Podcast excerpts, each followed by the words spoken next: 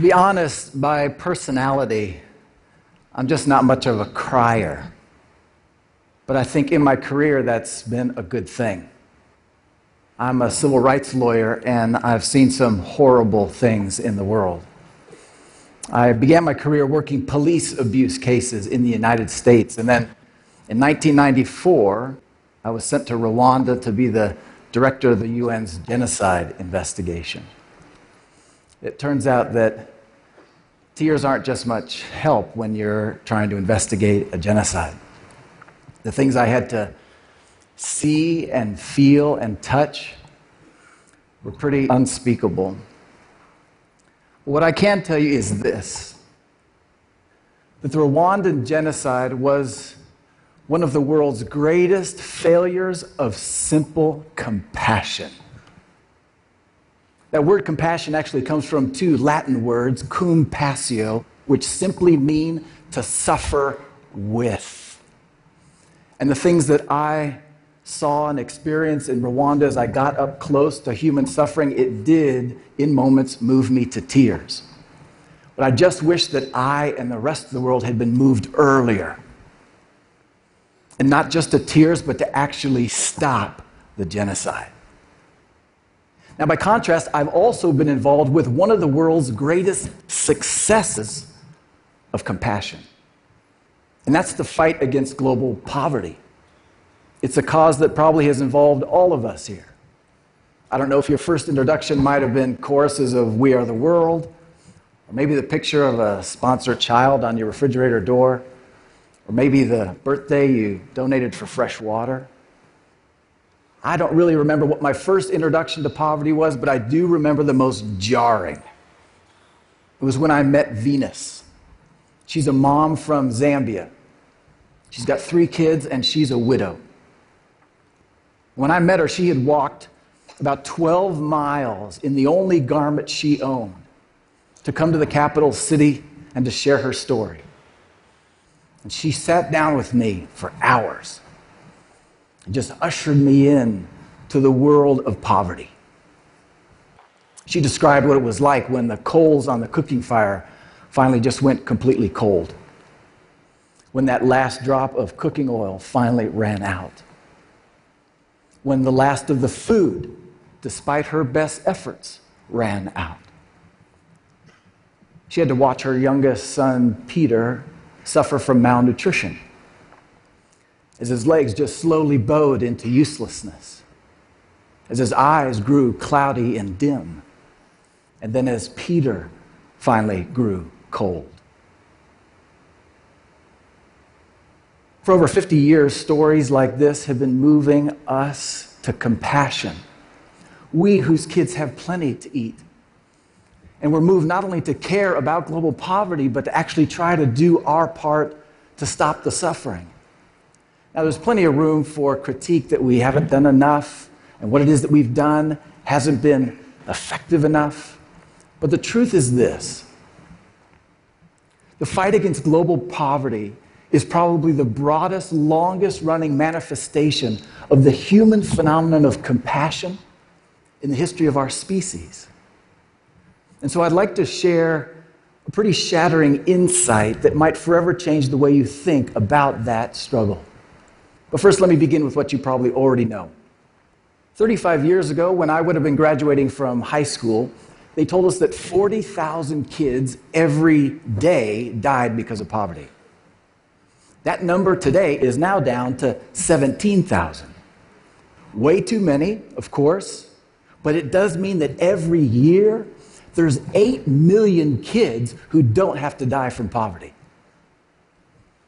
Moreover, the number of people in our world who are living in extreme poverty, which is defined as living off about a dollar and a quarter a day, that has fallen from 50% to only 15%. This is massive progress, and this exceeds everybody's expectations about what is possible. And I think you and I, I think honestly that we can, we can feel proud and encouraged to see the way that compassion actually has the power to succeed in stopping the suffering of millions. But here's the part that you might not hear very much about. If you move that poverty mark just up to $2 a day, it turns out that the virtually the same 2 billion people who were stuck in that harsh poverty when I was in high school are still stuck there 35 years later. So, why? Why are so many billions still stuck in such harsh poverty? Well, let's think about Venus for a moment. Now, for decades, my wife and I have been moved by common compassion to sponsor kids, to fund microloans, to support generous levels of foreign aid. But until I had actually talked to Venus, I would have had no idea that none of those approaches actually addressed why she had to watch her son die. We were doing fine, Venus told me, until Brutus started to cause trouble.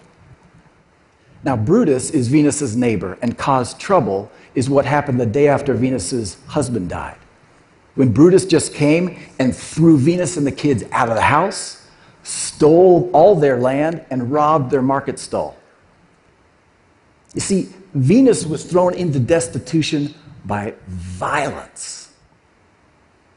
And then it occurred to me, of course, that none of my child sponsorships, none of the microloans, none of the traditional anti poverty programs were going to stop Brutus because they weren't meant to.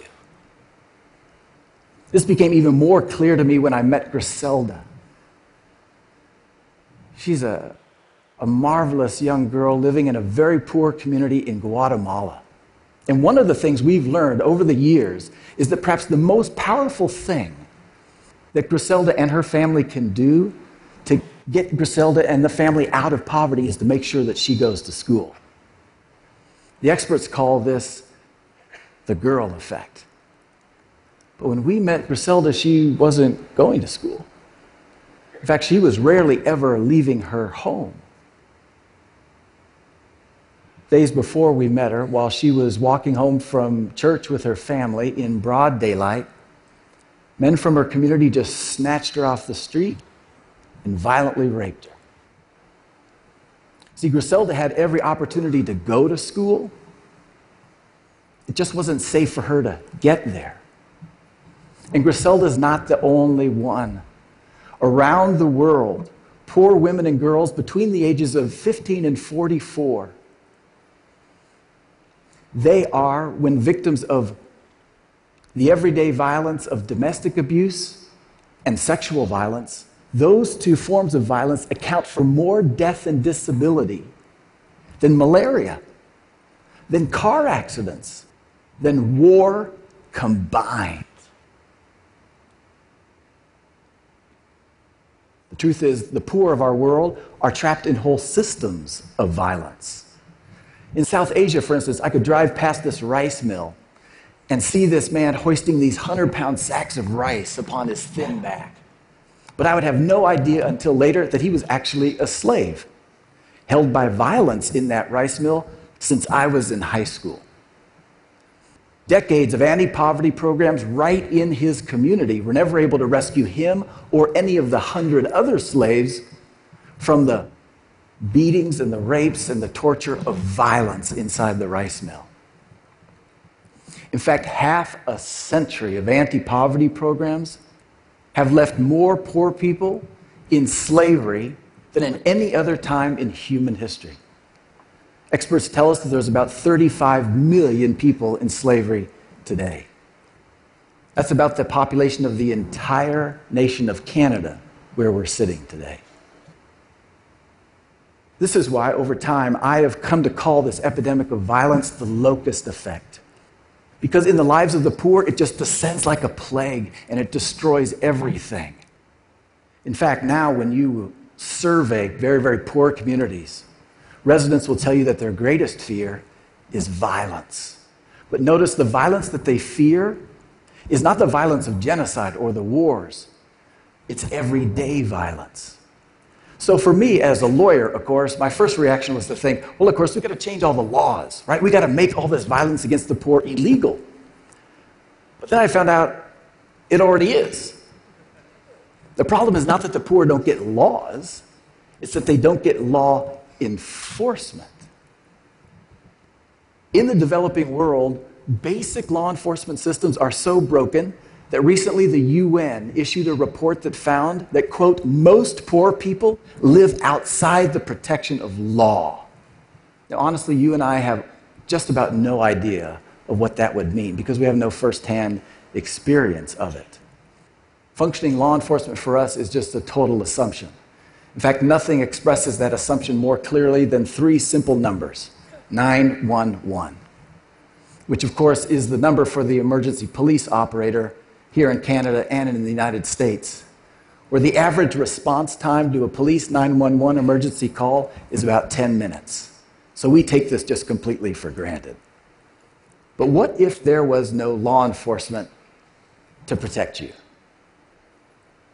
A woman in Oregon recently experienced what this would be like. She was home alone in her dark house on a Saturday night when a man started to tear his way into her home. This was her worst nightmare because this man had actually put her in the hospital from an assault just two weeks before. So terrified, she picks up that phone and does what any of us would do she calls 911. But only to learn that because of budget cuts in her county, law enforcement wasn't available on the weekends. Listen. I don't have anybody to send out there. Okay. Uh, you know, obviously, if he comes inside the residence and assaults you, can you ask him to go away, or do you know if he's intoxicated or anything? I, I've already asked him. I've already told him I was calling you. He's spoken before, busted down my door, assaulted me. Uh huh. Um, yeah. So. Is there any way you can safely leave the residence? No, I can't because he's blocking pretty much my only way out. Well, the only thing I can do is give you some advice and call the sheriff's office tomorrow. Um, obviously, if he comes in and unfortunately has a weapon or is trying to cause you physical harm, that's a different story. I, you know, the sheriff's office doesn't work up there. I don't have anybody to send. Tragically, the woman inside that house was violently assaulted, choked, and raped because this is what it means to live outside the rule of law. And this is where billions of our poorest live. What does that look like? In Bolivia, for example, if a man sexually assaults a poor child, statistically, he's at greater risk of slipping in the shower and dying than he is of ever going to jail for that crime in South Asia. If you enslave a poor person, you're at greater risk of being struck by lightning than ever being sent to jail for that crime. And so the epidemic of everyday violence, it just rages on. And it devastates our efforts to try to help billions of people out of their $2 a day hell. Because the data just doesn't lie. It turns out that you can give all manner of goods and services to the poor but if you don't restrain the hands of the violent bullies from taking it all away, you're going to be very disappointed in the long term impact of your efforts. So you would think that the disintegration of basic law enforcement in the developing world would be a huge priority for the global fight against poverty. But it's not. Auditors of international assistance recently couldn't find even 1% of aid going to protect the poor from the lawless chaos of everyday violence. And honestly, when we do talk about violence against the poor, sometimes it's in the weirdest of ways. A freshwater organization tells a heart wrenching story of girls who are raped on the way to fetching water, and then celebrates the solution of a new well that drastically shortens their walk. End of story but not a word about the rapists who are still right there in the community. If a young woman on one of our college campuses was raped on her walk to the library, we would never celebrate the solution of moving the library closer to the dorm. And yet, for some reason, this is okay for poor people. Now, the truth is, the traditional experts in economic development and poverty alleviation they don't know how to fix this problem. And so what happens? They don't talk about it.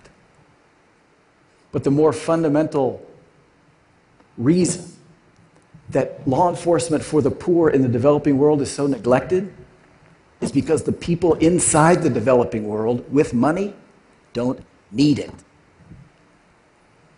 I was at the World Economic Forum not long ago talking to corporate executives who have massive businesses in the developing world.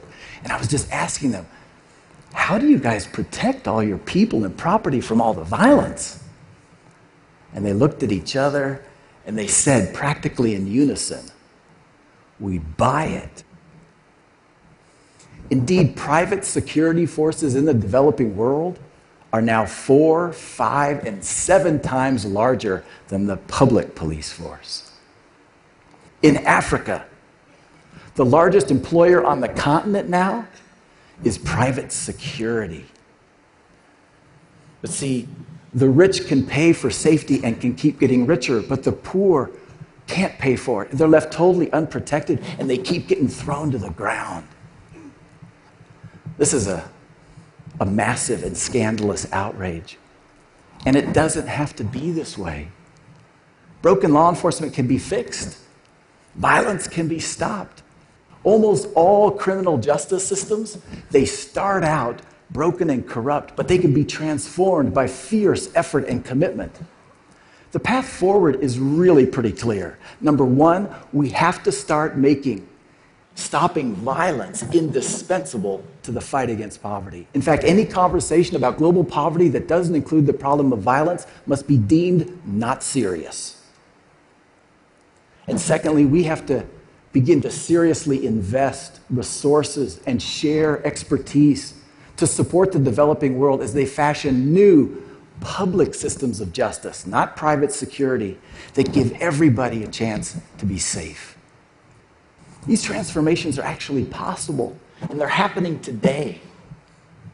Recently, the Gates Foundation funded a project in the second largest city of the Philippines, where local advocates and local law enforcement were able to transform corrupt police and broken courts so drastically that in just four short years, they were able to measurably reduce the commercial sexual violence against poor kids by 79%.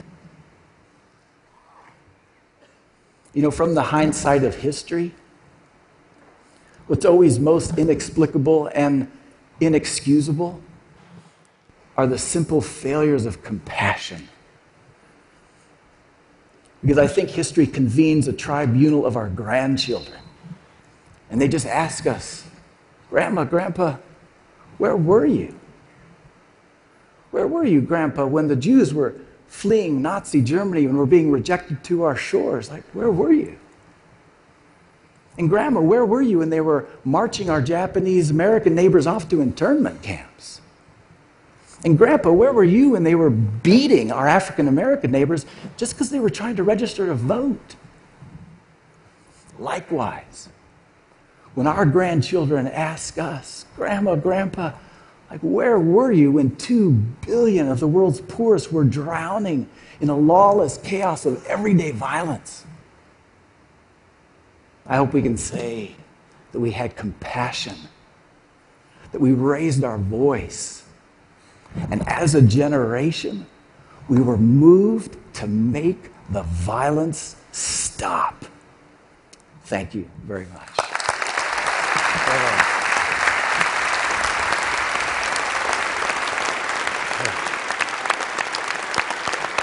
I want to I want to ask you.